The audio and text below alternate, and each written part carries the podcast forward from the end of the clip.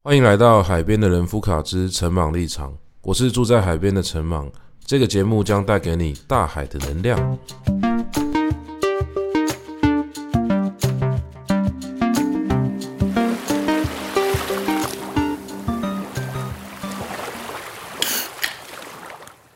Hello，各位好。我昨天刚从彰化回来，其实我是去彰化买香蕉。那这个香蕉不是一般的香蕉，不然大家一定觉得很奇怪，为什么要跑到彰化去买香蕉呢？好，相信之前有在听我们节目的朋友呢，应该已经有 follow 到一件事情，就是我在今年啊、把新家稍微整理完之后呢，终于又开始种东西了。那我过去呢是种一些粮食啊，也就是说可以吃的东西。虽然种的技术也不是很好。那我过去本来有一个梦想，就是可以有一个食物森林，我在自己家里面的院子呢种所有的东西，全部都是可以吃的。那后来发现啊，这个计划呢其实有呃重重困难呢，也就是我在挑选这些植物的时候呢，本身就需要很很复杂的计算。那我自己呢，技术也不是很好，那再加上很多观念也是错的，所以那个时候也有有去学，也有请朋友教我，但是好像缘分没有到，所以最后我们种的成果大概就是有一些小小的收成，然后自己吃，享受一点成就感，但其实呃也就真的没有把这一个种植的计划变成生活的一部分。那一一方面是因为那个时候住的地方相对有。有一些不确定性啦，就毕竟不是自己的房子嘛。那现在我们搬家之后呢，有一个自己的地方，那终于呢又可以开始种东西了。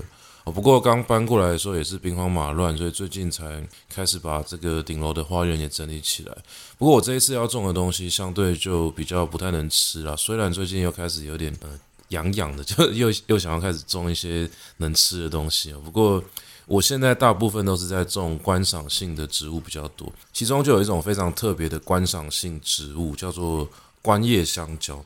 呃，我不知道大家对于香蕉有多少了解，但其实我应该算是一个嗯、呃、很了解香蕉的人。我不是很会种香蕉，但是我真的跟香蕉非常熟，因为我爸爸、我外公全部都在种香蕉。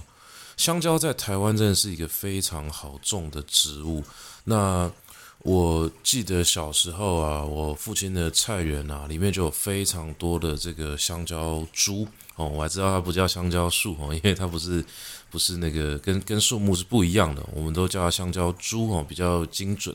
我小时候啊，很喜欢跟我我父亲去他的菜园里面玩。那我印象很深哦，那时候菜园有非常多种植物，那其中有一种就是香蕉。香蕉真的很多很多，那每一年到那个香蕉收成的时候啊，我我父亲就是把那个香蕉全部都割回家嘛，我还记得他会拿一把那个镰刀去把那个香蕉全部都刮下来。那我们家的楼梯一楼到二楼的那个那个楼梯啊，整排全部都会堆满香蕉，那个印象真的不是太好。香蕉是很好吃，没有错，我现在还是会吃，但是。所有的东西呢，当它过量的时候，都会有一点可怕。那每一次香蕉收成的时候，我们家里面就会堆满香蕉。那接下来就要面临一个到处送人家香蕉的一个局面哦。以前我们讲说，诶，你去别人家不能够两串蕉去哦。两串蕉是什么意思？两串蕉就是用来。戏谑的形容你的手啦，因为那个手五五根手指头嘛，看起来很像是一串香蕉。那以前长辈都会说什么？你去别人家做客啊，要带那个花球啊，就是要要带伴手礼啊，你不能够两串蕉，就是两手空空的去啊。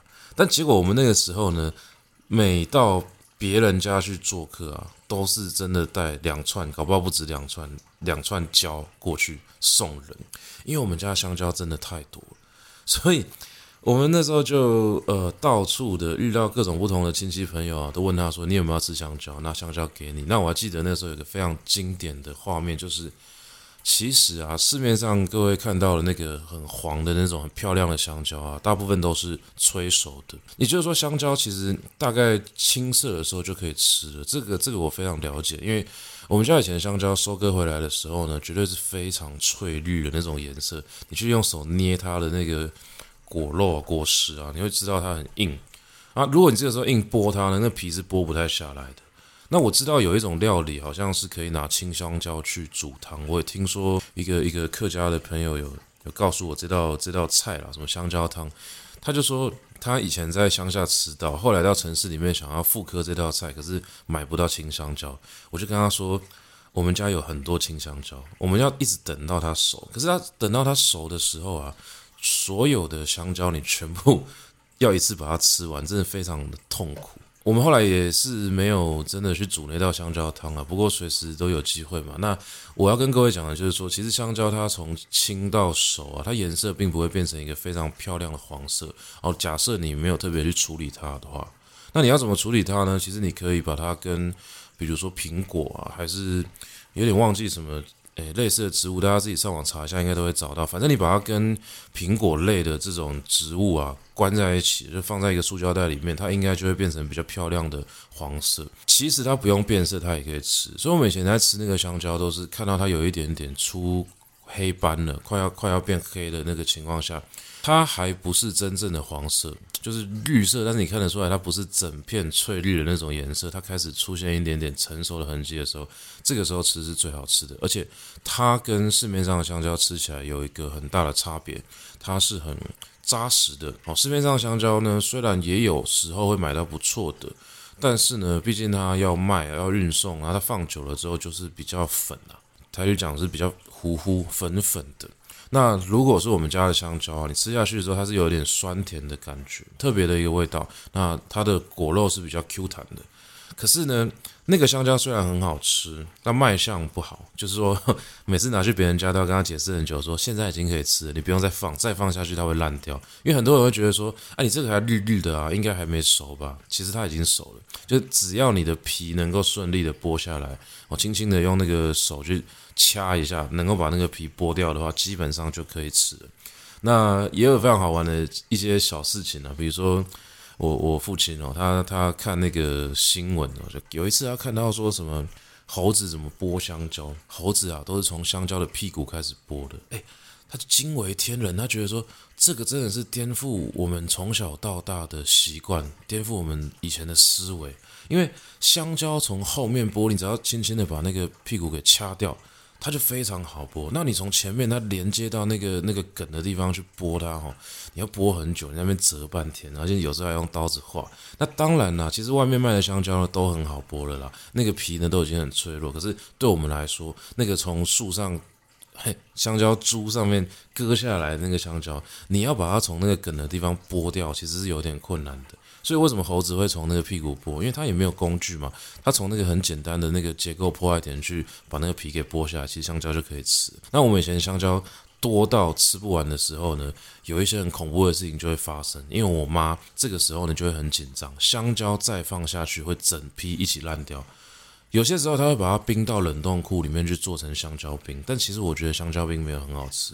有一个东西是我比较能够接受的，就是香蕉牛奶。那我妈那个时候也非常喜欢打香蕉牛奶，她就把香蕉都掐到牛奶里面去打成一大杯一大杯。哦，大家可以想象那种传统的果汁机啊，我妈就会拿着那个果汁机的那个玻璃杯啊，到处去倒给家里面的人喝。那其实家里面的人，我妈能真的能够操控的，也就是我们三个小孩啊，我跟我弟还有我妹，所以我们就是要不断的去喝这个香蕉牛奶。那所有的事情都是这个样子，过犹不及。就是香蕉牛奶好喝归好喝，但是你喝一杯、喝两杯，你没有办法喝第三杯，因为那很饱哦。牛奶是蛋白质跟油脂，香蕉又有丰富的这个碳水，所以一次补充这么多的营养素，加上它的饱足感就非常的强。我那个时候已经算是很能喝了，但是永远会在家里面看到一个画面，就是我妈拿着那一大杯香蕉。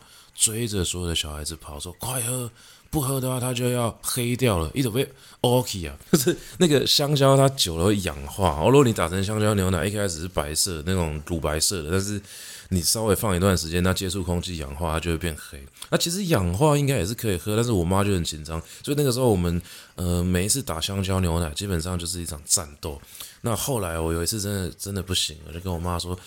妈，可不可以不要再喝香蕉牛奶？就所有的东西好喝归好喝，但是总是有一个极限嘛。那我妈当然也觉得说这件事情好像不可以再这样下去，所以后来就出现了香蕉养乐多。对，还是香蕉，反正香蕉就是永远吃不完。那我这一次去彰化拿的香蕉啊，倒不是那种传统的香蕉，因为其实传统香蕉就回我们家里面就有了。我也我也对那个香蕉真的老实说有情怀，但是没兴趣啊。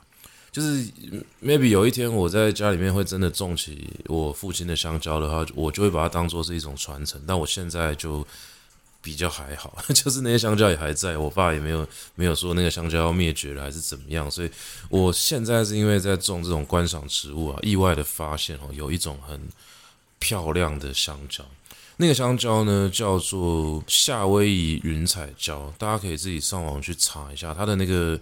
叶子啊是迷彩的，就是你会看到好几种颜色，而且是块状的。那台湾呢，在流通的这种斑叶香蕉，就是叶子上面有斑的，大概主流就是夏威夷云彩蕉跟另外一种泰国斑叶香蕉，简称叫做泰斑蕉。那我之前去彰化田尾的时候呢，就看到有一家店在卖泰斑蕉，可是那个时候啊，因为我才刚开始研究斑叶香蕉，我分不出来。我只要确定它不是天堂鸟就好，我就我就很高兴。那边啊，竟然有，我要一直找我我到处在找的这种云彩蕉，很高兴就赶快问老板价钱，然后跟他砍了一点点之后，就把那个一大株的香蕉放在那个后车厢载回台北。哦，那个情景也是非常的荒谬。我就这样从彰化扛着一大株香蕉回台北之后，我看着它看了很久，觉得越看越不像我要找的那种夏威夷云彩蕉。哦，夏威夷云彩蕉。它的叶子虽然是迷彩的，可是那个迷彩呢，本身是没有渐层的。可是我买回来那个香蕉，它的叶子越看呢，觉得那个渐层越漂亮，可是就不是迷彩。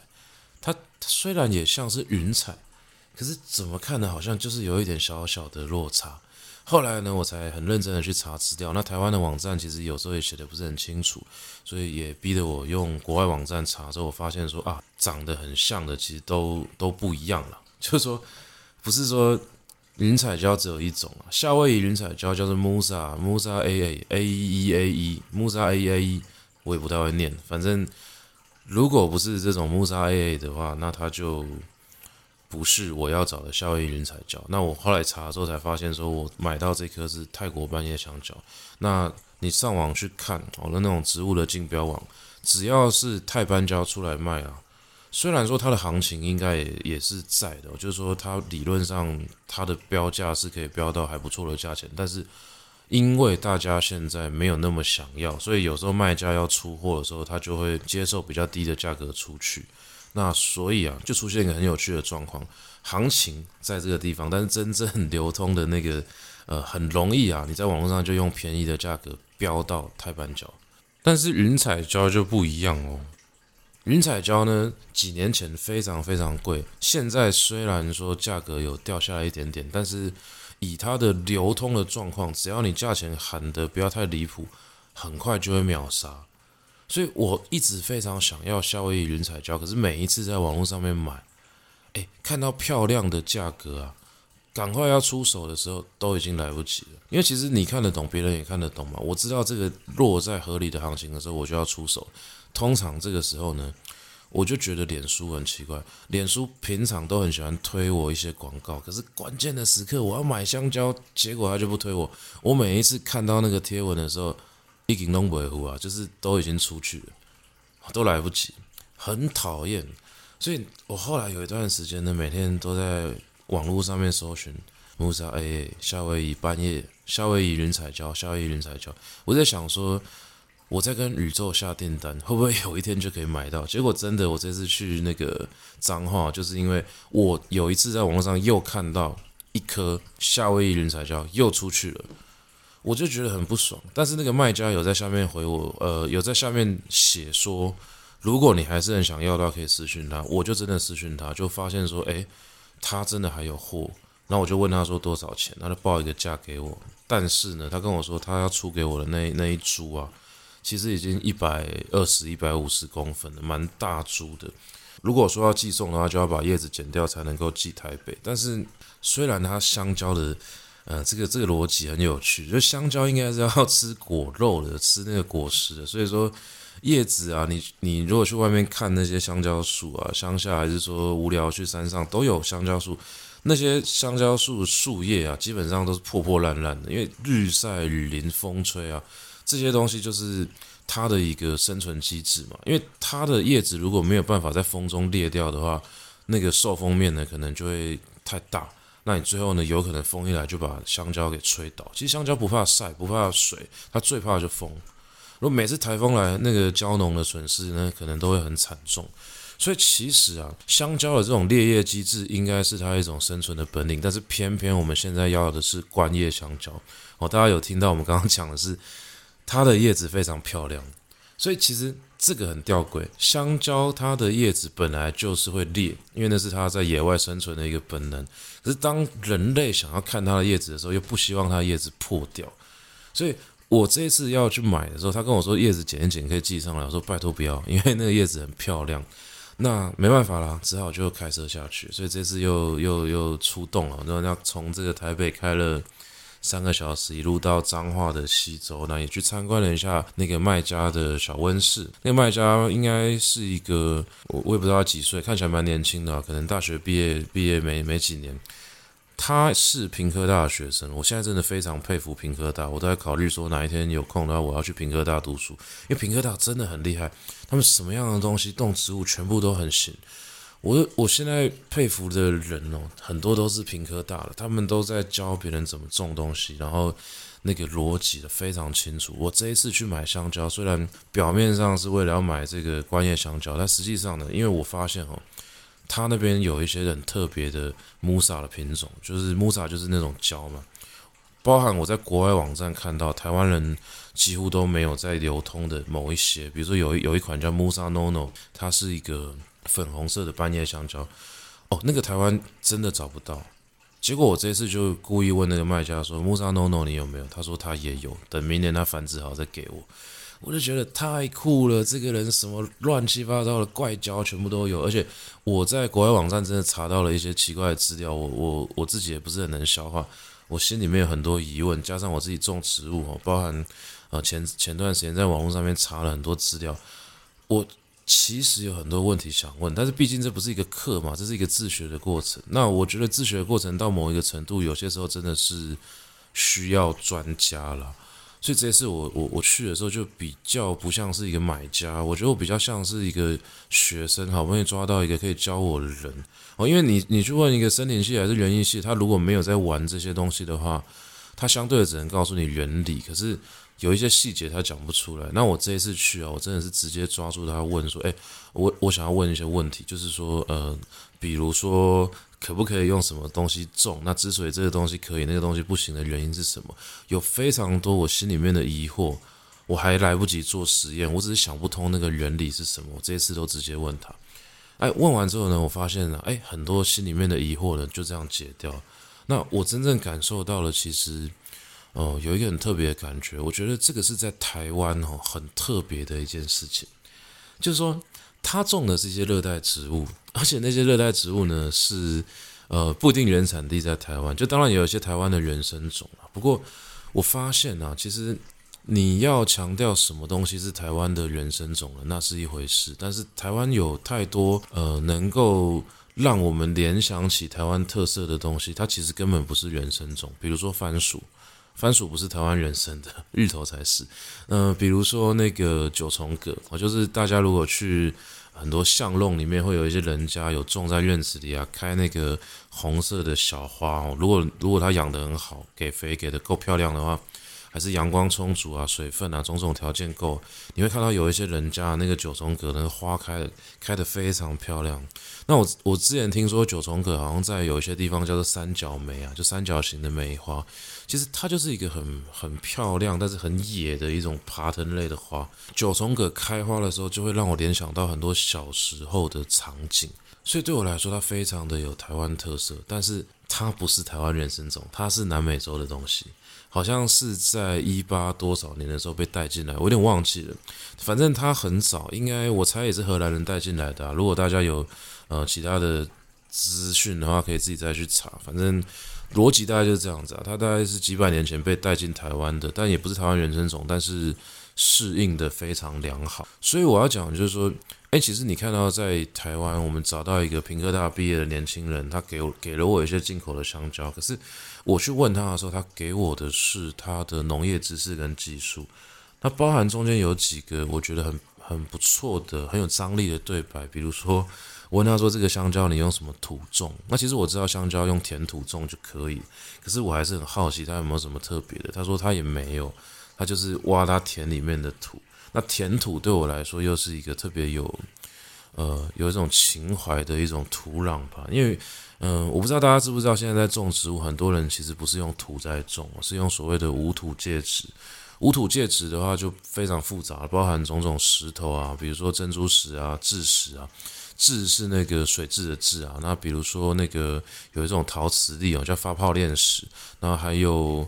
有有，如果你去外面买那种培养土啊，其实培养土它也不是真的土，培养土是椰子纤维混合那个香菇木屑哦，大部分是类似这种这种做法。很多时候我们在种东西用的那个土哦，就是所谓的介质，它其实不是真正的土。那如果说大家有有田或者去乡下的话，其实你才可以真的去搞到这种田土啊。所以对我来说，田土已经变成是某一种情怀，而且。嗯，你在网络上面查资料，很少人会告诉你说田土要怎么用。但是你去问农民，问那些真的有常年种植经验的人，大家都知道甜土很肥沃啊。可是那个甜土的肥沃是你必须要有呃相相对的经验或者是知识才有办法掌握的。也就是说，你直接把甜土拿来种，你现在要观赏那些植物，有可能会失败。我就是可能太闷还是怎么样的，因为我没有去观察，所以我这次问他说香蕉用什么东西种的时候，他跟我讲甜土，我就觉得说哇，我真的是看到一个蛮独特的哦，就是只有在台湾会发生的一种事情，就每件事情好像都不是这么的独一无二，但当它结合在一起的时候，就变成一个非常有机的台湾风景。哦，就包含那个香蕉，其实也不是台湾的，不只是半叶香蕉，就原本的那个也是，呃，外面移进来的。那那像是这个平科大的年轻人种的很多植物，比如说我有看到他有一盆斑叶的葛日金，我不知道大家有没有听过葛日金，葛日金也是一个台湾乡下有在种的，它有一种名字叫做树薯吧，反正它的那个。土里面的那个东西是淀粉类，可以吃，我还蛮喜欢吃的，但它应该不会是什么精致的美食。那葛日金呢？它其实原产地也是南美洲，但它在台湾也非常久了，应该是当初那个中国移民把它带进来的。那它有一盆是斑叶的葛玉金，也就是说上面是有斑纹的。有斑纹的植物是呃前几年流行起来的一个风潮，可是。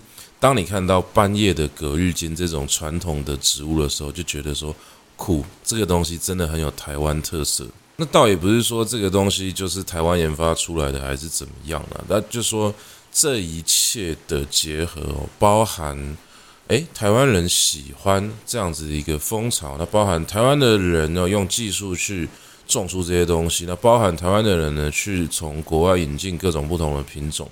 慢慢的发展成一个很有机的生态，对我来说，这个就是独特的台湾风景。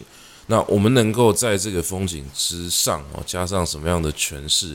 我想呢，这个就是文化意识要去做的事情。那因为这个葛日金啊，乃至于香蕉啊，其实都是我亲自种过或吃过的。我，香蕉是我爸种的，葛日金是我种的。我前几年甚至有丢两颗葛日金在鱼典堂的门口。那葛日金是我种的比较成功的植物，因为它比较好种。我是真的很扎实的从这个把它下田到收割哦，最后把它吃掉，而且我吃了好几天。这个记忆呢是很扎实留在我的身体里面的。那我会觉得这个对我来说就是一个非常土地的记忆。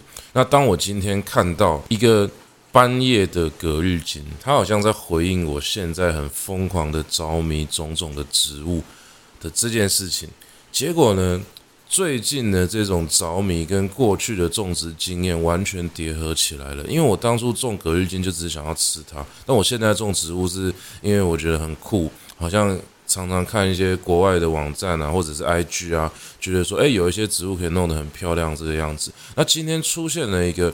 好像有点流行，但它其实是蛮传统的植物。我相信也没什么人在种半叶葛郁金，因为真的吃过的人比较少。可就因为我亲自种过、吃过，那所以这件事情呢，它有一种新跟旧的叠合的效果。那对我来说，台湾好像就是在这样子的一个环境之下，不断的新陈代谢，不断的结合出哈很丰富、很有机的这种生命。那这一点就让我想到，我在好几年前曾经有思考过一个问题，因为那段时间我对于园林非常有兴趣，嗯，与其说园林，不如说我其实就在思考要打造一个怎么样的庭院嘛。因为有一段时间我是真的有机会布置庭院的，虽然那个时候还没有搬家，但是庭院有一小块空地，我就在想说，好，那我来学一下这个庭园造景好了。那庭园造景的话，嗯，就必须要先有一个目标嘛。那当然，那时候我开始查了一些资料，我就发现一件很有趣的事情：庭园造景呢，会先看你要什么样的风格再去思考。那在台湾啊，多数的庭园啊，大概呢可以分成几种哦。有一种是日系的，就你看到有那种什么石灯啊，或者说有大量的铺面的。白色石头不一定是鹅卵石哦，就反正是视觉上是白色的，然后可能有一些很简单的嗯盆景啊，或者说搭配一些比较像像是针嗯比较像是针叶类的这种松柏类的，然后再加上嗯也可能有小桥流水，或者说一些呃比较比较素雅的哦素雅的植栽，这种就是比较偏日系的。那大家如果去比如说北投啊，或者说去一些。呃嗯嗯，日本餐厅或者或者说反正嗯，其实其实蛮容易找到了。大家只要仔细看一下，应该会发现有一种院子是所谓呃日系风格的，或者说老一辈其实有时候会会去买一些那种石灯啊，就放在院子里面。其实那那个都是比较日本风。那有另外一种庭园的风格，就是所谓的欧式的。我我觉得欧式这件事情比较特别，是因为台湾有真的很多人喜欢做这种欧式庭园。那欧式庭园很多人是把那种那个草皮就打得很短，然后给给一个小喷水池，那中间会有一些那种呃形状上是比较圆弧形的、比较卷的，那那种雕花哦，大家应该看得出来比较欧风的，比如说你可能会看到一些很像是以前那种皇皇室，就欧洲皇室里面会有的那种图案呐、啊，比如说什么。啊，有点像扑克牌，对对对对对，有点像是扑克牌里面 那个那个 JQK 的那个风格，大家自自行想象一下，那个东西如果雕在盆器上面的话，基本上是比较偏欧风的。那如果说你在外面看到那种很大的，有一种比较早期的很大的那种圆形的那种花盆，是可能水泥做的吧，它其实应该也是比较偏欧风的，所以。其实有一些庭院哦，它它做的是很很像是这种欧欧美的这种感觉，那可能也是受到这个呃外外部的这种文化的影响。那当然呢，一定不能忽略就是中国传统的园林嘛。所以比如说呃台北比较经典就林家花园嘛，大家可以去参观一下。故宫旁边的至善园哦，它其实应该也算是一个偏中式的。当然有一些东西已经。呃，有点现代化了，但是它的整体的风格上、元素上，还是会让人家联想到中式的庭园造景。那不管怎么样，庭园造景它其实跟当地的气候条件都有很大的关系，所以有可能风格上借过来，但是你的那个植物的物种需要跟当地的气候再重新做协调。所以那个时候，我为了要研究我们家适合什么样的造景，我就在思考一个问题：有没有台式庭院？对，台式庭院真的是一个非常有趣的，因为我仔细去查，我就发现说，这个跟台湾很多其他领域的状况是很类似的。就我们好像很容易去把国外的东西给复制过来，再加上一点点东西变成台湾的特色，可是你很难真的有一个台式的风格。那这个东西当然跟台湾的历史环境哦有很大的关系，可是其实也跟我们现在的国境国际处境，嗯脱不了关系啦。就是说，你光是要论述什么是台湾的主体性，其实就非常困难了。再加上我们早早年的教育哦，其实也就就不会教台湾认同嘛。我们是经过很长的一个。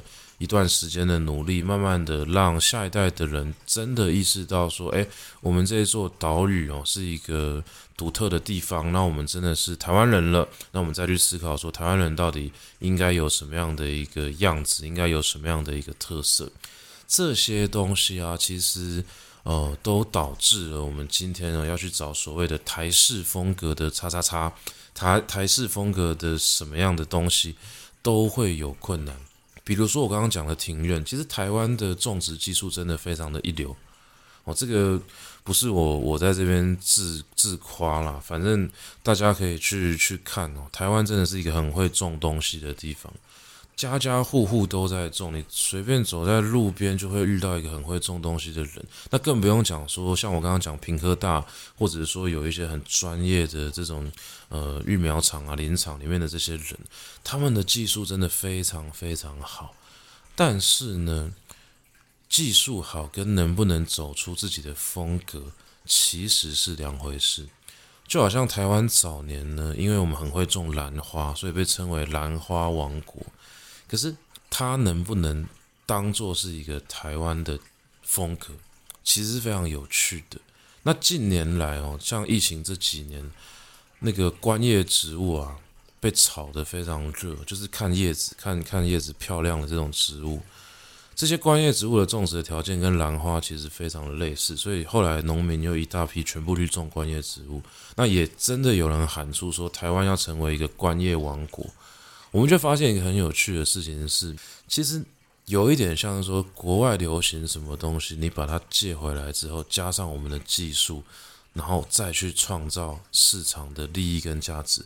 其实这件事情是可行的，可是这个事情呢，并没有办法成为一个真的能够引领风潮的文化现象。这是非常有趣，就观叶植物的热潮。其实坦白讲，我现在看台湾的。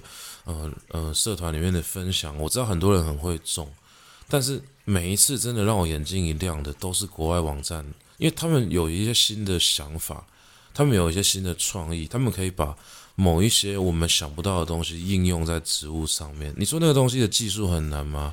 其实对我来说，我看一看都觉得那个不是最难的技术，但是就是那个 idea 我们没有，很有趣，就是说。我们到底要怎么样去思考出一个属于台湾风格的东西？对我来说，其实是这几年呢、我一直很关心的一个课题。那刚好练堂在九月的时候啊，就要开一个课程哦。这是我拜托杨双子哦，他是台湾非常厉害的一个小说家。当然年纪没有比我大几岁了，但是他脑子里面的东西真的是非常的丰富，非常的扎实。他之前写的那个小说啊，在台湾的小说史上也是非常具有代表性的。他写的《花开时节》呢，《花开时节》这一点我是听台湾台湾所的朋友告诉我的，因为我自己也不是做小说研究的，我就是识人牙慧哦。就他们跟我讲说，《花开时节》真正的价值啊，是因为过去写日日治时期的小说，大部分是写底层。就大家可能有印象，以前高中的时候读过什么赖和啊、一杆秤仔，这个这个就是写底层底层人民的生活嘛。可是花开时节他写的是富贵人家，就是说那个是上流社会的事情。所以你有什么本事可以把日治时期的富贵人家写好？其实这个是非常困难的，你需要经过丰富的历史考证。当然，你也可以不管历史考证，可是这个小说就不扎实，就不好看嘛。因为你第一个问题就过不去啊。就你不考证，你直接架空一个时空的话，那请问为什么选日治时期？所以你写历史小说，你要回到那个时代，至少历史考证是很基本的啦，不然你没办法回应说为什么我选这个时代嘛。你你你这个时代如果是你都不考证的话，那随便一个时代都可以啊。所以杨双子是因为他本身就是台湾文学专业的，他研究这些东西，他有非常丰富的东西可以告诉你哦，就是。那个时代的样貌是什么？那杨双子这个人呢、我觉得他也确实是一个非常扎实、非常认真的人。哦，这种人是我一直都很佩服的。大家可能不知道，我以前在学术研究的领域，哦，其实我有很大一部分的兴趣在于考据。考据是很困难的一件事情。我也相信我，呃，不太可能真的在考据上面有什么成绩，但我真的很喜欢把一个东西慢慢的给考清楚的感觉。我觉得它就是一个学术的，呃，那种向往的。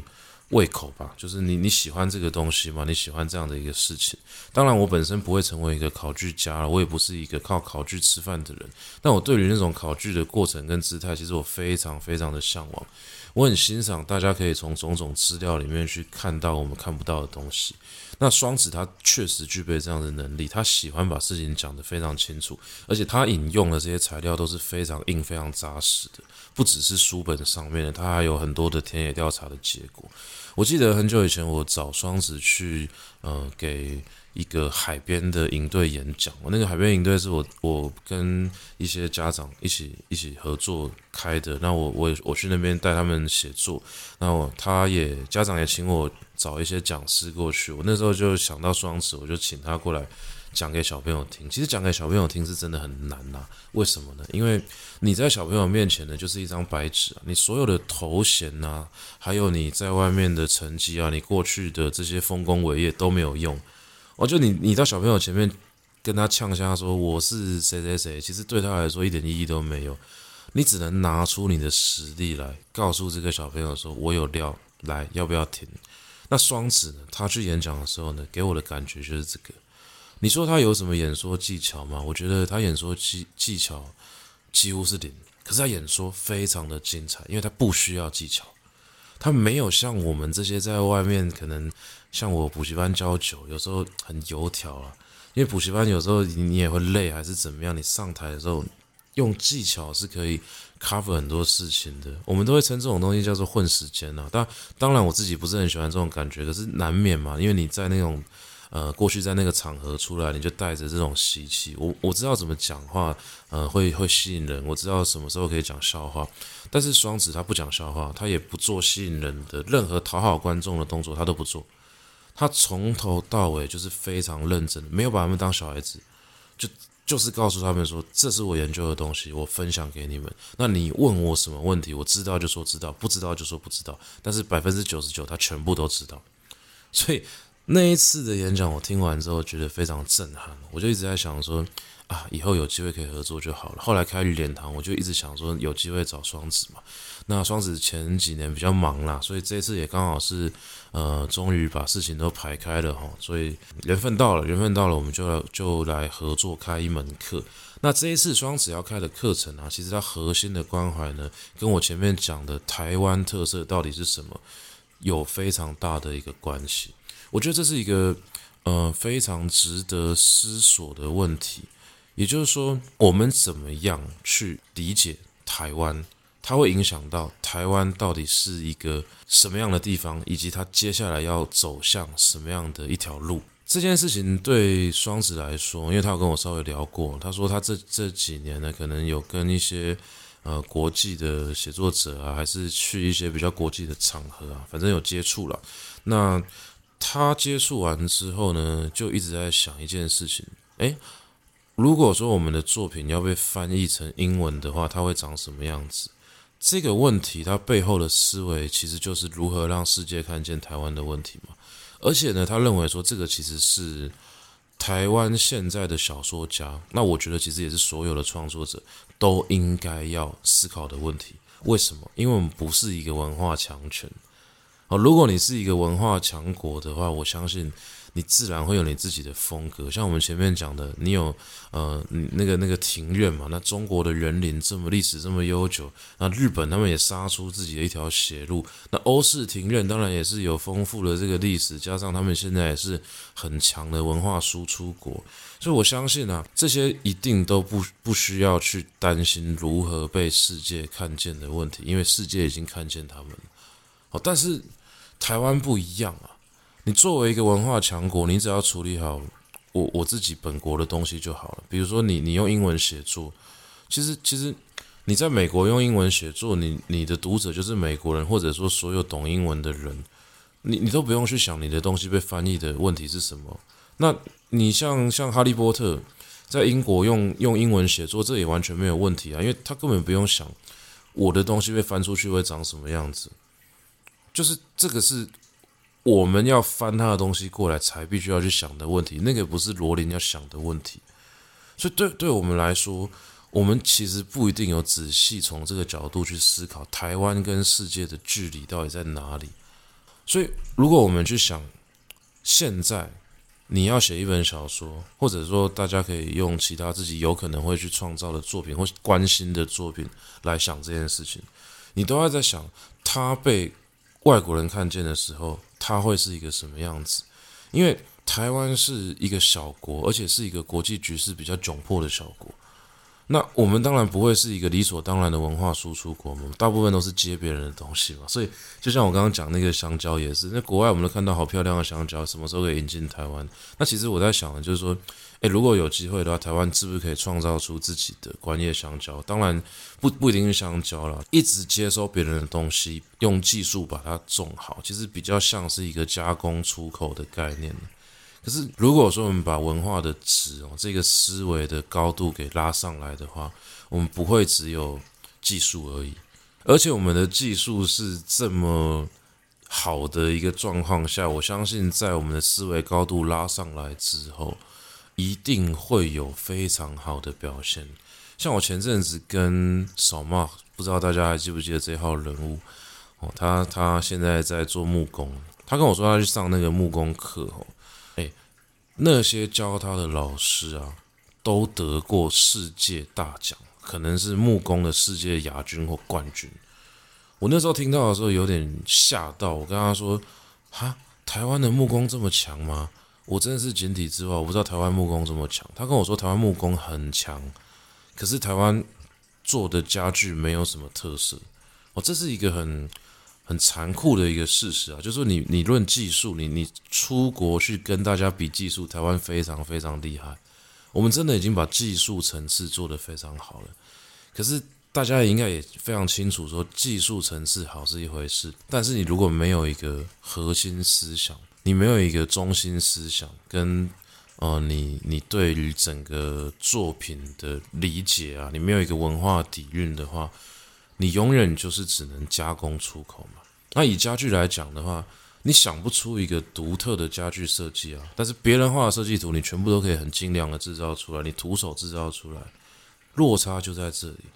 真正会被世界记住的，不是那个把东西制造出来的人，他可能是设计这个东西的人。那我们要怎么样才能够打造出这样子的一个环境？其实这件事情对我来说，就是文化土壤肥不肥沃的问题。台湾人有很强的技术，这件事情是很值得骄傲的，因为可能跟大家的精神有关系吧。就我们真的有很很专业的职人，哦，职人是借日本的词啊，不过我想这样比较精准啊，就是说我们真的有很专业的职人、专业的工匠，他们花了很长的时间去精研某一些技艺，可是这些技艺在真的要转换成能够被世界看见的东西的时候啊，它缺少的其实是一个想法。我缺少的是一个 idea。那如果说我们能够在这一方面有所突破啊，真的有有把我们的心力放在这个地方的话，我们就真的有机会创造出非常不错的作品。那这件事情放在小说上面，我想也是很合理。其实台湾写小说的人技术都非常好。哦，这一点虽然我不是专家，但我也感受得到。大家可以去看那些文文文学奖，诶，文学奖出现所谓的奖棍，这什么意思？什么是奖棍呢？奖棍就是他已经攻这个技术攻到炉火纯青了，他今天知道什么地方要文学奖了，他就赶快去投稿，他就有机会可以拿奖金。这件事情，诶，你说他能不能写出有灵魂的作品呢？我相信不太行啊。你纯粹为了得奖，你就会去迎合这个文学奖的标准嘛？那某种程度上，当然你就可能会，呃，创造出一些匠气比较重的作品。虽然说在文学奖上面它可能是有优势的，但是这个作品它真的要能够成为一个有灵魂的作品，那其实也是回应我们之前的问题，它要能够被国际看见。我相信外国人不会想要看一个台湾文学奖的奖棍写的作品啊。哦，大家可以理解我的意思吗？你真正想看的东西，一定是这个作品写出了台湾这个地方的独特性嘛。那有点像是说，前几年我很喜欢讲林生祥，林生祥他在他在讲客家歌的时候，都有提到一个概念：越在地越国际。其实这个逻辑非常的简单，就是国际指的是什么？国际就是多元嘛。那多元就是每一个地方的文化都发展出它的饱和色，就是那个色彩要要要要够有生命力啊！你要有真正的文化的这种肥沃的土壤，那长出属于你这个地方真的有特色的东西。那杨双子他其实也是在思考这个问题，就是说你要能够发展出有台湾特色的小说，其实有一个很重要的前提，你懂台湾吗？那这个就是台湾文学的价值，就是你真的有认真的研究台湾文学，研究台湾文史，那真的去从这个地方去思考、去挖掘，说过去到现在的小说家到底是怎么样去写这些作品的。他们写的动机是什么？他们碰到的困难是什么？你真的有深入这块土地的过去去问这块土地过去的人们到底在做什么事情？那其实呢，就更有机会在脑袋里面去建构出一个真的有扎根过的台湾形象。这个不是课本上面给你一个很很刻板的印象可以解决的。什么是刻板印象呢？我这边可以举一个比较远的例子，像我以前住在深坑。深坑有深坑老街，我以前出去演讲的时候，常常把深坑老街的照片哦贴给大家看。其实是讲一个笑话，因为我贴三张照片，三张照片看起来都是深坑老街那个红色的那种那种红红砖色的地板啊，然后再加上这个灯笼。那同样的事情也发生在很多其他的地方，比如说我以前住深坑的时候，每一次开车回去深坑，就是会经过那个那个路边哦，有有四个哦，有四个公仔。很大很大的公仔，它叫做深坑四宝。深坑四宝好像是什么什么豆腐豆腐妹，什么黑猪弟之类的。反正深坑有一些名产嘛，什么臭豆腐嘛，绿竹笋啦，然后黑猪肉啦，还有什么粽子之类的吧。反正就是把深坑几个卖的比较好的名产给带出来。但其实这些东西为什么是深坑的名产？它的历史脉络是什么？诶，没有沟通。我就告诉你说，深坑有这些厉害的东西，反正这个东西就是深坑的特色。那当这个特色被样板化之后，你就会看到深坑四宝就这样站在深坑老街的那个路口处。诶，那这件事情对我来说，我们看到了什么？诶，其实我今天带外国朋友来，我有点。不好意思带他去逛深坑老街，虽然他会跟我讲说，诶，听说你这边有一个很有名的地方，可是我跟他讲说，深坑老街我去过很多次啊，我觉得没有生命力啊，那，东西没有说不好吃啊，但是千篇一律，每一家卖的豆腐都差不多。那大家知道豆腐是深坑的特色，就全部都卖臭豆腐。可是我在深坑吃那些臭豆腐，我觉得没有特别好吃，而且更何况深坑的臭豆腐还不是深坑做的，是从石碇送过来的。所以就有很多细节，其实，在这样子的一个参观过程之中，你是看不到。也就是说，对我来说，深坑真正的那个特色，其实应该是这个地方的人从过去到现在在想什么，在做什么，那件事情才是最值得被看见的事情。但是没有，我们把它全部都安装好了，好像是变成是一种呃，已经已经可以放到历史课本里面去的，放到地理课本里面去的东西。我觉得今天讲到深坑，我就很官腔的告诉你说，深坑有什么有什么。那最有名的就是臭豆腐，你一定要吃吃看。那再来就是老街，你一定要逛逛看。然后呢，然后就没有了。这就是我觉得最荒谬的地方啊！就明明那个地方应该要非常有生命力，那么多人在那边生活着嘛。可是等到最后大家告诉你那个地方的特色是什么的时候，结果是用背答案的，就有点像是说。大家知道深坑有蓝鹊，像我以前住的那个社区有蓝鹊，他就一直标榜那个蓝鹊。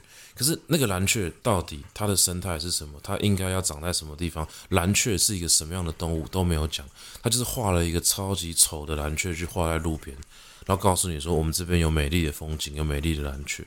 这个就是一种标榜地方特色的方式，但是对我来说。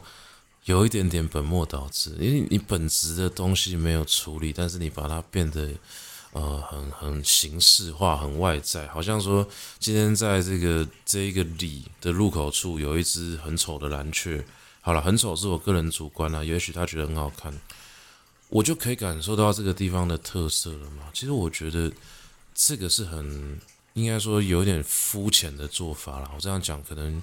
会伤害到某一些很努力做的人，那是真的有点肤浅。我觉得你没有把问题的核心给带出来。我要了解一个地方，是要了解这个地方的人，他的成长过程，他从以前到现在，他们都在做什么，这个才是所谓的文化嘛。这个才是真的有有根的、有生命力的东西。而不是把这个地方选几个看起来能够跟隔壁做区隔的东西变成它的特色。这个对我来说没有太大的意义。但是其实目前呢、在台湾很多地方呢，还是用这样的方式在处理嘛。当然。其实我觉得这几年已经好非常多，看到很多人很努力，他们真的去挖文化特色。这个就是像我几年前去日本了，那个时候去日本有两件事情让我很震撼。第一件事情我可能在很多地方都讲过，就是我走在呃可能山鹰吧，还是还是什么地方，我我在路边就看到了一个特展，那个特展呢是太宰治的特展。太宰治是国际级的文学 文学大师嘛，文大文豪。那日本人当然也也都非常清楚太宰治是谁了。那结果我我今天走在路边遇到太宰治特展，我走进去看之后，我才发现说，哎呀。原来我走的这个街道是太宰治当年生活的街道，那他的故居就在不远处，甚至包含那个太宰治投河自杀的地点，循着那个展览里面的地图，他也标给你看，其实也在附近而已。所以那个是太宰治他生活过的地方，你就诶，突然某一天。太宰治可能几周年了，诶，就地方上就办了一个小小的展览，那就这样子，你你对于我一个从头到尾没有做功课、随机走在那边的一个观光客来说，我突然就多认识了这个地方一点，那这个对我来说才是重要的事情啊。那深坑这个地方有什么样的人在这个地方待过？我我在深坑待了那么久，我走了这么多的地方，没有诶，没有人告诉我，我要自己去找资料才找得到。可是我在日本是随便走在路上就遇到了一个小展览，我走进去看之后，我就发现哦，这里是太宰治的故乡，所以这个中间有千丝万缕的关系需要被厘清啊。也就是说，你真的要做到这件事情，不是说好，那台湾也开始去把所有的展览给一口气办出来就可以了。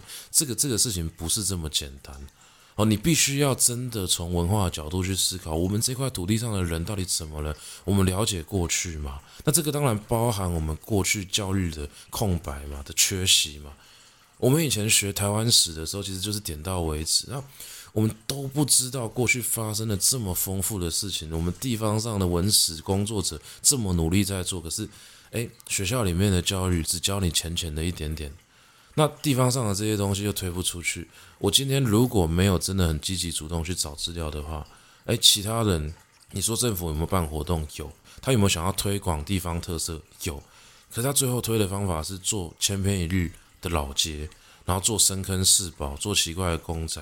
对我们来说，这件事情到到底是想干嘛？我我们到底要怎么样才可以看见一个地方的特色？我觉得大家真的是要很仔细的去思考这件事情。那再来就是，我觉得整个地方的人真的很有必要去啊、呃，活在当下了，活在活在我们这个地方。我们要知道说，最好的东西其实不在外面嘛。我们好好把我们自己的生活过好，我们的周遭的这些该做的事情做好的话，这里就是最美的地方。其实这这这个这个概念，只要能够贯彻的话。地方特色就会出来了，我们都不用特别去做什么。那这件事情它有没有办法再形成一个更巨大的力量呢？其实我前几年去日本也有感受到另外一个，就我刚刚讲说，我感受到两个很震撼的事情。第二件事情是因为那个时候我去日本是看橄榄球赛，那橄榄球赛啊，对日本来说是非常重要的一场比赛。我在之前的节目里面应该有提过这件事情，就是说以亚洲球队来讲，日本应该是亚洲的橄榄球圣殿。我在大学的时候去日本打球，曾经去过他那个 Scudetto，就是坚平高原，坚是那个草菅人命的坚，坚平高原上面有一百零八，后来好像变成一百一十几座橄榄球场。其实日本啊，他们的橄榄球真的非常非常的盛行。那像坚平高原这样的一个地方，就是橄榄球圣地。那他们橄榄球非常盛行的，基基本上几乎仅次于，呃，仅次于棒球，好像是这个这个样子。那我那个时候去日本的时候啊，我看到的是，没有人知道我们是来看橄榄球赛的。可是走在路上，你就可以感受到，只要你是一个橄榄球迷，你绝对可以发现有一大堆的人正在透露这个讯息：我们要办世界杯了。真的哦，就是所有的人给你感受到的那个氛围，就是我们是一个世界杯的主办国。包含你坐在那个电车上面，你看到电车上面的那个广告，你就会看到 Hello Kitty 在踢橄榄球，看到那个小叮当在打橄榄球，哦，哆啦 A 梦 不好意思，讲到以前的名字，就是你你你你可以感受到说，整个日本都在办这个比赛。当然不是每一个人都在疯这件事情，可是你会看到说，哎，路上有穿日本队球衣的人啊，然后那个酒吧里面播的是日本日本队的比赛啊。我那时候还跟跟朋友去看日本队的比赛，哇，整场超级嗨，因为。我没有享受过这样的一个感觉，是因为在台湾橄榄球真的没有那么盛。可是你到日本的时候，当然我们是暂时假装自己是日本队了，因为我们也是穿日本队的球衣，哎，就跟着日本人进去看比赛啊，看着日本队那一场又打得特别好的时候，哇，全场欢呼，每一每一球达阵的时候，我们都是冲出包厢去带着整间酒吧的人在欢呼，非常好玩。那当然更不用讲说他们比赛办得非常非常用心。我我这边要讲他们有多用心哦，可能都没有办法讲清楚。我举一个很基本的例子，他们呢、在办比赛的那个场地啊，有非常非常多的啤酒。什么意思？在办橄榄球赛之前呢，当地的可能政府还是说主办单位呢，就已经有找大家开过会了，找那个地方的店家商家去商量这件事情。他就跟大家讲说。橄榄球迷是全世界最会喝啤酒的一群人，他们一场比赛要喝的啤酒是足球迷的六倍。那我们那时候也确实看到，说真的有一群疯狂的球迷。你说这群人会不会打橄榄球？我我不是很清楚，但是我可以保证，我从小 就是从从大学的时候打橄榄球打到现在，我相信这件事情是真的。橄榄球的球员跟球迷真的很爱喝啤酒，而且我相信你说。有那种个体特别强的人，就先不管了。以平均值来讲，我相信橄榄球迷绝对是全世界最会喝酒的人。就是 就是你要分，我相信橄榄球迷绝对是全世界最会喝酒的运动迷，应该这样讲。因为因为你要找一个群体嘛，所以橄榄球迷他们喝的酒的量是很恐怖的。所以那个时候日本就直接办起了一个矛盾大对决，所有的商家就非常有有警觉性，而且点燃了他们的那种日本的斗志哦，就是说不能输。我们这个地方的酒绝对不会被你们这一群疯子给喝完。那那群人有多疯呢？我看到有有南非人在现场，他说他已经喝了四十个小时，就因为没有厕所，他就在那边狂喝，从前一天晚上开始喝，喝喝喝喝到那个那个某个摊位的酒被他喝完了，他再去再去下一摊，然后那个摊位紧急去补货。我看到这样子的人，那也看到有那个不知道哪一个国家的，好像是爱尔兰还是哪里的，哎，走在路上就开始小便了。就是那个那个不是路边小便哦，就真的是走在路上走到一半，他突然尿急，然后因为喝得很醉就开始开始小便。所以大家可以知道说，橄榄球比赛虽然说是一个运动盛事，可是那个场下发生的事情基本上就是一个大型的狂欢派对。我在现场也是疯狂的喝啤酒，但是应该是比不上那些疯狂的酒鬼了。那大家可以想象一下，在球场的时候，大家就已经在喝了。那我也是第一次哦，我第一真的第一次在男厕所外面排队，排得比女厕所还要长。我以前没有见过这种画面，就是女生厕所，因为因为球迷很多是男生的，女生厕所其实很快就进去就出来，那时候 Sandra 进去就出来了。我我要去上厕所要排队啊，诶，大家知道男生上厕所有时候都小便那个那个速度很快，可是因为每一个人都在喝啤酒，所以现场人大概有三分之一在排厕所，这个状况真的是很。很夸张的一个状况啊！那日本队的比赛好不好看？超级好看哦！日本队在前一年的，在前一年的时候就打赢南非了嘛。大家知道南非是世界的大概前四强的球队啊。如果大家有看过那个《打不倒的勇者》这部电影，大家会知道南非队的故事，就是让那个黑人白人可以达成这种就是族群和谐的一个很很伟大的一个球队的。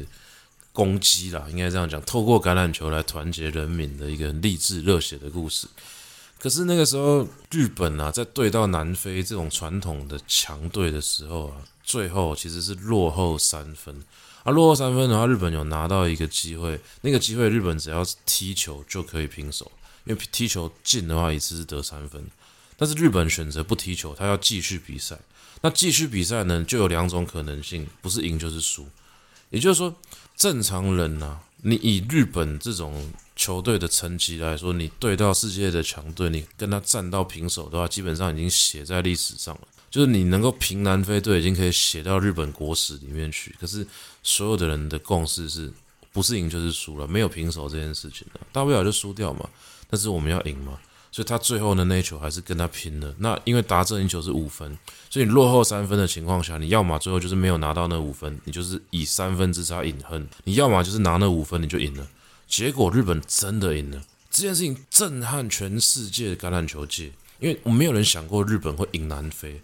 这个就是乙组干掉甲组，而且那个那个干掉的剧本还这么的戏剧化，我没有想过这件事情。结果呢，日本队呢，他们。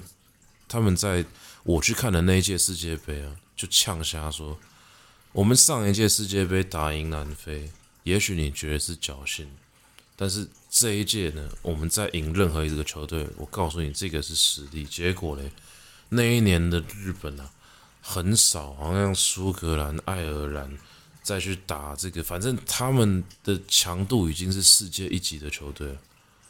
就是当然，日本他们最后还是输掉了。确实，因为因为世界强队真的太多，可是都没有人想过日本他们可以把欧洲的强队给杀翻。就前几年大家觉得说日本侥幸打赢南非嘛，那你变南非之耻。就后来不是，后来是什么苏格兰、爱尔兰这种传统强队，一个一个一个一个都被日本干掉。哎，这个真的是很离谱的一件事情。那大家大家可以想一下，日本怎么办比赛？那日本怎么培训他自己的球员？这个对我来说是很重要的一个。呃，启示就是说，我们真的愿意让一个东西发展出它的特色，真的愿意让文化能够好好的变成是有国际竞争力的。你真的是必须要从头到尾每一个细节都做好，你不能放过。所以那时候我到日本去的时候，感受到是全国一起办比赛，而且重点是什么？重点是他真的觉得他可以，而且全民都觉得这件事情可以，他对自己非常的有信心。那你今天回到台湾来的话，其实台湾很很多时候，我看到有一些人真的对台湾没有什么信心，我也觉得很可惜啊。其实台湾真的不差，就我们真的有很优秀的人才，我们差的就是一个对于文化的意识。那如果说我们真的有意识到这件事情的话，我们再去思考如何被世界看见，我们真的是绝对可以走出去的。而且事实上这几年台湾走出去的作品跟人实在太多了。哦，这这这件事情我就这样简单的分享给各位了。所以回过头去思考，到底什么叫做台湾风格？包含我前面在找的那个庭院。其实我后来想到一件事情呢、啊，我那时候之所以想不到什么是台湾风格的庭院，其实原因很简单，因为我对台湾的植物还不够熟，我根本不知道台湾有哪些。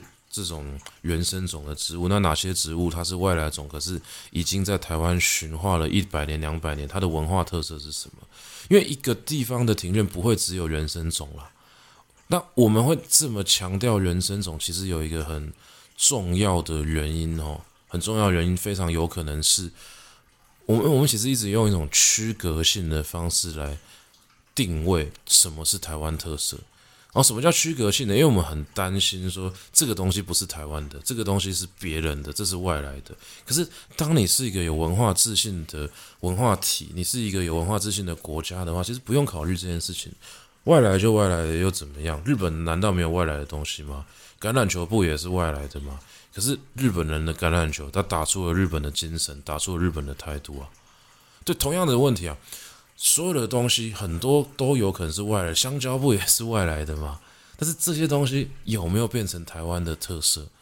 因为这个东西它只要来到这个地方，我们就可以把它变成我们自己的，我们就会真的能够让这个东西在这个土地上好好的长下去。所以说，台湾风格的庭院到底是什么？我想，其实这个问题都可以一直在讨论。但是，我们不能够只是画出一张设计图而已，不是把所有原生种都种在一起，这个就叫做台湾风格。你真的必须要非常扎实的活在这个土地上。其实你，你是一个扎实活在土地上的人，你知道你生长的地方是什么，你就可以做出有风格的东西。这个东西，它当然当然是台湾风格啊，因为我们是台湾人呐。就是我是这个地方的人，我扎实的活在这个世界上，那我当然就给他一个台湾风格，哦，就有点像说前几年有朋友来深坑，我不是说有外国人来深坑，我都不好意思带他去老街嘛。那一次也是，那一次有外国人来的时候，我我我就带他去，我记得是一个德国的女孩子吧。那我们后来带他去山上烤鸡，就是来我们家用那个汤阿龟啊那个铁桶去烤了。那烤了一只鸡之后，后来我们在山上稍微煮一点那种野菜嘛，然后吃一吃嘛，可能也也也有摘菜吧，我忘记了，反正那个时候都有种东西。晚上的时候就回到我们的宿舍去弹吉他喝啤酒。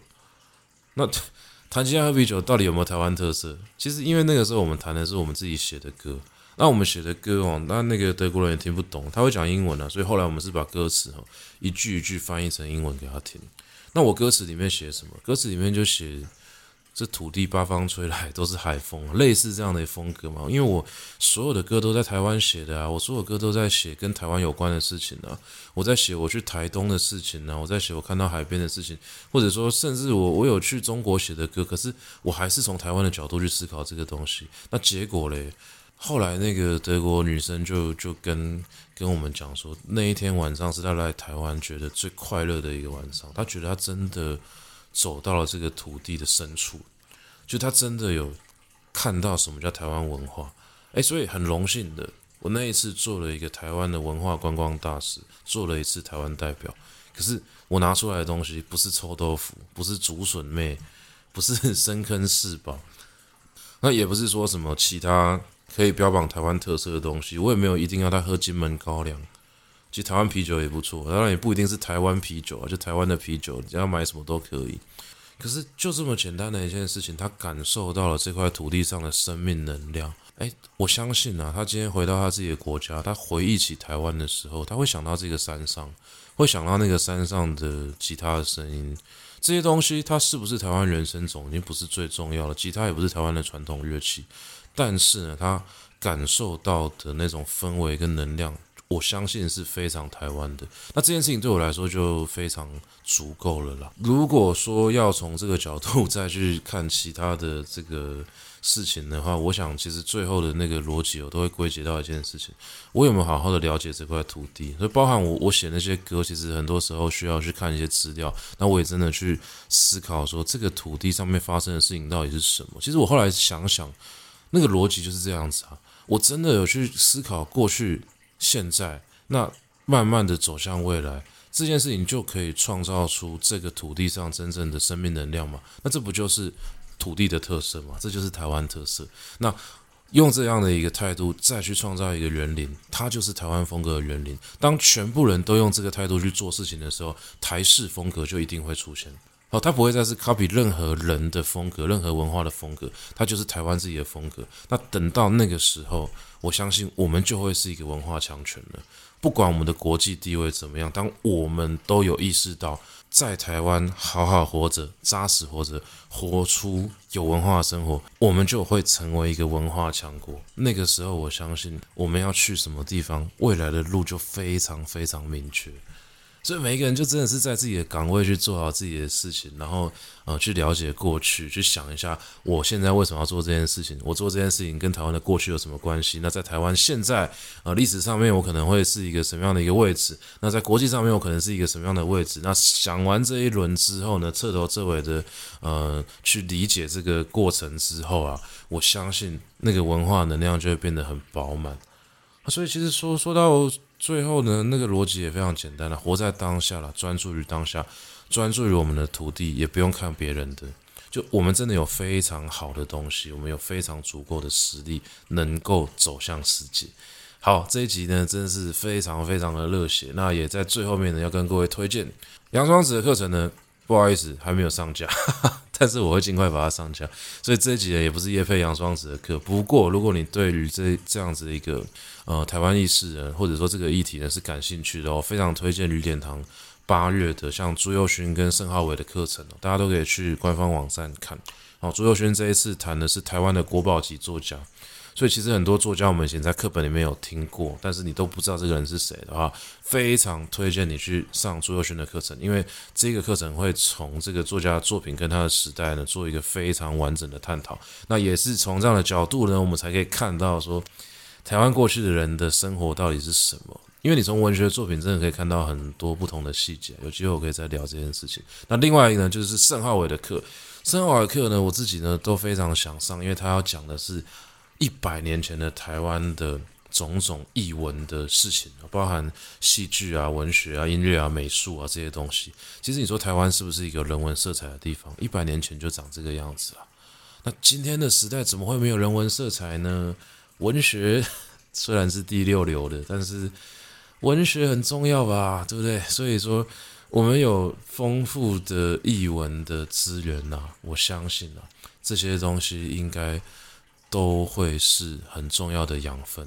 其实我们很依靠这些东西，只是我们没有真的好好的去找一个位置来放它。但是我相信现在的时代呢，已经开始大家都意识到这件事情。那这件事情真的是可以让我们。啊，走向一个更好的、可以期待的未来，所以非常推荐朱若轩的课程，非常推荐盛浩伟的课程，尤其是盛浩伟的课程，在这个节目上架的时候，应该还没开始，赶快去报名。好，那今天的节目呢，就到这边呢，先简单告一个段落了。感谢各位的收听，如果你喜欢我们的节目的话呢，欢迎到 Apple Podcast 上面帮我留下五星好评，那也可以推荐给你的亲朋好友。当然，如果你想要抖内我们的话，我会非常的开心。那接下来呢，也请各位就是说，如果你对这节目有兴趣，或者你喜欢听，你可以留言哦，在那个 Apple Podcast 留言，或者说你到我的 IG 陈莽 Happy 哦，C H E N M A N G Happy 陈莽 Happy 里面都是在留 Podcast 的东西，所以你在那边留言我也看得到。可以告诉我们想要听什么样的内容，或者是说，呃，你对什么样的议题呢？其实是有在思索的。其实，如果说呢，大家有喜欢听的东西的话，我录录录起来呢，也会蛮开心的。好，总而言之，今天的分享呢，希望各位会喜欢。那也祝福各位哦，希望我们都可以很扎实的活在我们当下的日子里面，那能够让我们的生命向下扎根，真的去汲取这个土地的养分。最后呢，祝福各位都长成非常漂亮的样子。我们来创造一个文化森林。好，感谢各位，大家拜拜。